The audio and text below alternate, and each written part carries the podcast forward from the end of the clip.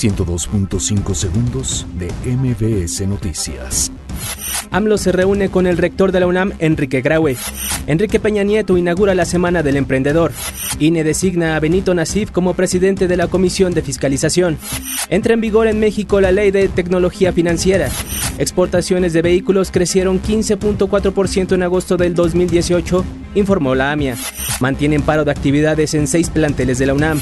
PGR detiene a un hombre con más de 500 huevos de tortuga en Michoacán. Encuentran a un estudiante sin vida en Prepatec en Monterrey. Huracán Florence alcanza categoría 4 frente a la costa de Estados Unidos. Residentes de Culiacán se oponen a ser vecinos de Maradona. 102.5 segundos de MBS Noticias.